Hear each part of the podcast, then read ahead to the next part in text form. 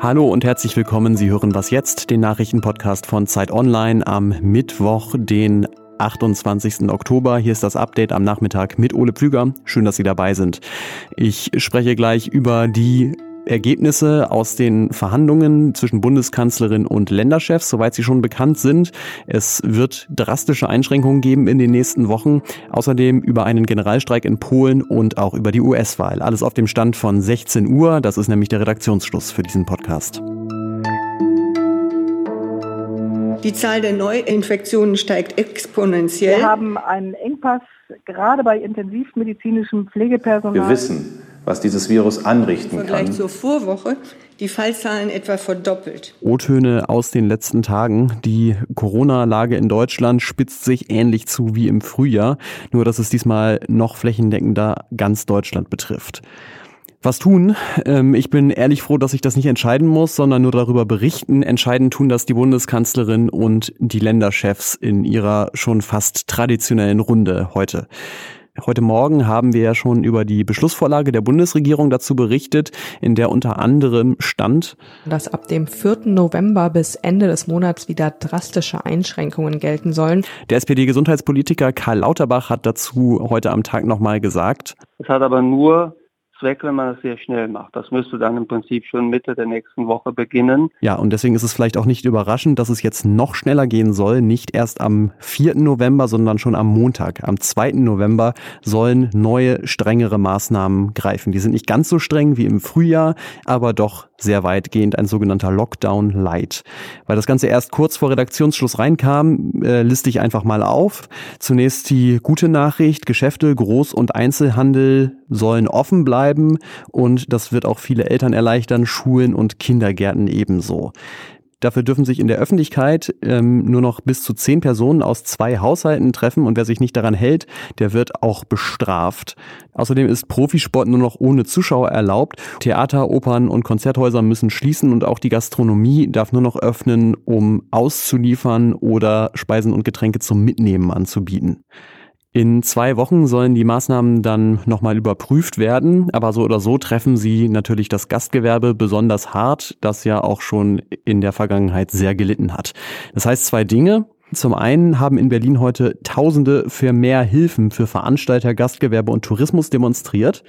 Und zum anderen wird wohl genau darüber gerade auch in dieser Runde beraten. 70 bis 75 Prozent der Umsatzausfälle will der Bund den Betrieben ersetzen. Das hat auch äh, Bundeswirtschaftsminister Peter Altmaier heute nochmal angedeutet. Und daraus ergibt sich die Notwendigkeit, denen zu helfen, die möglicherweise jetzt erneut betroffen werden durch die äh, Anordnungen der Bundesländer in den nächsten Tagen. Aus der Opposition gibt es aber natürlich auch jetzt schon Kritik, ähm, weniger an den Maßnahmen eigentlich, aber ganz besonders am Vorgehen. Und da hat zum Beispiel FDP-Chef Christian Lindner gefragt, warum so weitgehende Freiheitseinschränkungen schon wieder ohne eine breite parlamentarische Diskussion beschlossen werden sollen. Das war natürlich heute auch schon Thema im Bundestag, wo sich Bundeswirtschaftsminister Peter Altmaier den Fragen der Parlamentarierinnen gestellt hat und auf ähnliche Kritik hat er so reagiert. Selbstverständlich hat das Parlament die Möglichkeit, zu jedem Zeitpunkt einen Beschluss zu fassen, der in bestimmten Einzelfragen der Regierung die Richtung weist. Sie müssen sich um Mehrheiten bemühen äh, und dann wird die Regierung die Beschlüsse des Bundestages ganz sicher respektieren. Davon habe ich überhaupt gar keinen Zweifel. Und mehr dazu gibt's natürlich im Laufe des Abends auch auf Zeit Online. Heute sind in Polen mehr Büros leer geblieben als ohnehin schon. Klar sind gerade eh viele im Homeoffice, aber vor allem ist heute Generalstreik. Dazu hat die Frauenbewegung aufgerufen und der Streik richtet sich vor allem gegen eine Verschärfung des Abtreibungsverbots.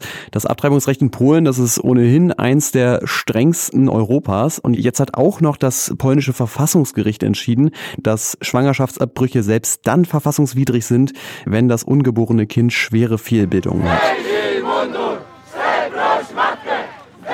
Jetzt also die Proteste. Frauen und auch Männer gehen deshalb schon seit einigen Tagen auf die Straße. Und am Generalstreik heute, da beteiligen sich wohl vor allem Stadtverwaltungen. Das geht sogar hoch bis zur Bürgermeisterin von Utsch.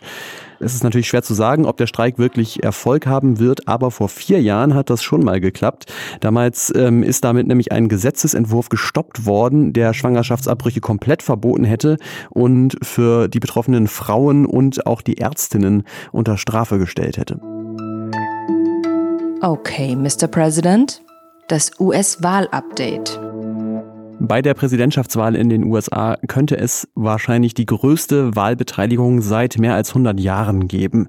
Wegen der Corona-Pandemie äh, erleichtern ja viele Staaten die Briefwahl, aber auch das sogenannte Early Voting und das scheint zu funktionieren. Mehr als 70 Millionen Wählerinnen und Wähler haben schon abgestimmt und ein Wissenschaftler von der Universität Florida, der hat sich die Daten genauer angeguckt und der geht davon aus, dass die Wahlbeteiligung am Ende bei 65 Prozent liegen könnte und das wäre so hoch wie seit 19 1908 nicht mehr.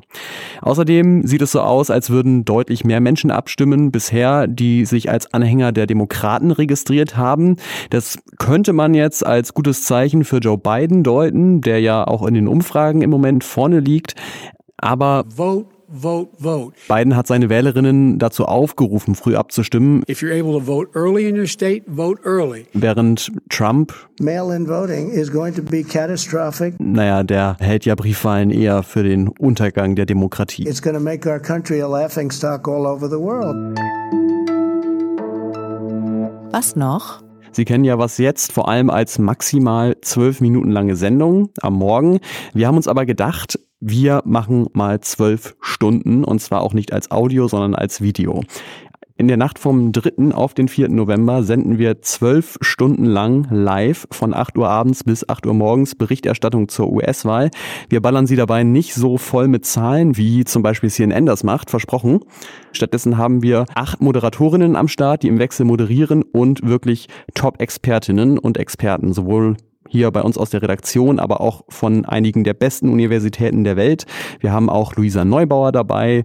Wir haben eine YouTuberin, die den Gesundheitszustand von Donald Trump und Joe Biden analysiert und vieles, vieles mehr. Vor allem können Sie uns aber auch Fragen dazu schicken.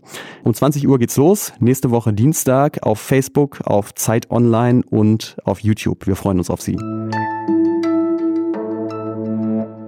Bis zur Wahl machen wir aber natürlich weiter, wie gewohnt, zwei neue Podcast-Folgen am Tag. Morgen früh spricht dann Rita Lauter über die Suche nach einem Impfstoff. Und ähm, ja, mir bleibt jetzt nur noch, mich zu verabschieden, Ihnen Danke zu sagen und dass Sie uns natürlich wie immer unter wasjetzt.zeit.de erreichen. Ich bin Ole Pflüger. Bis zum nächsten Mal.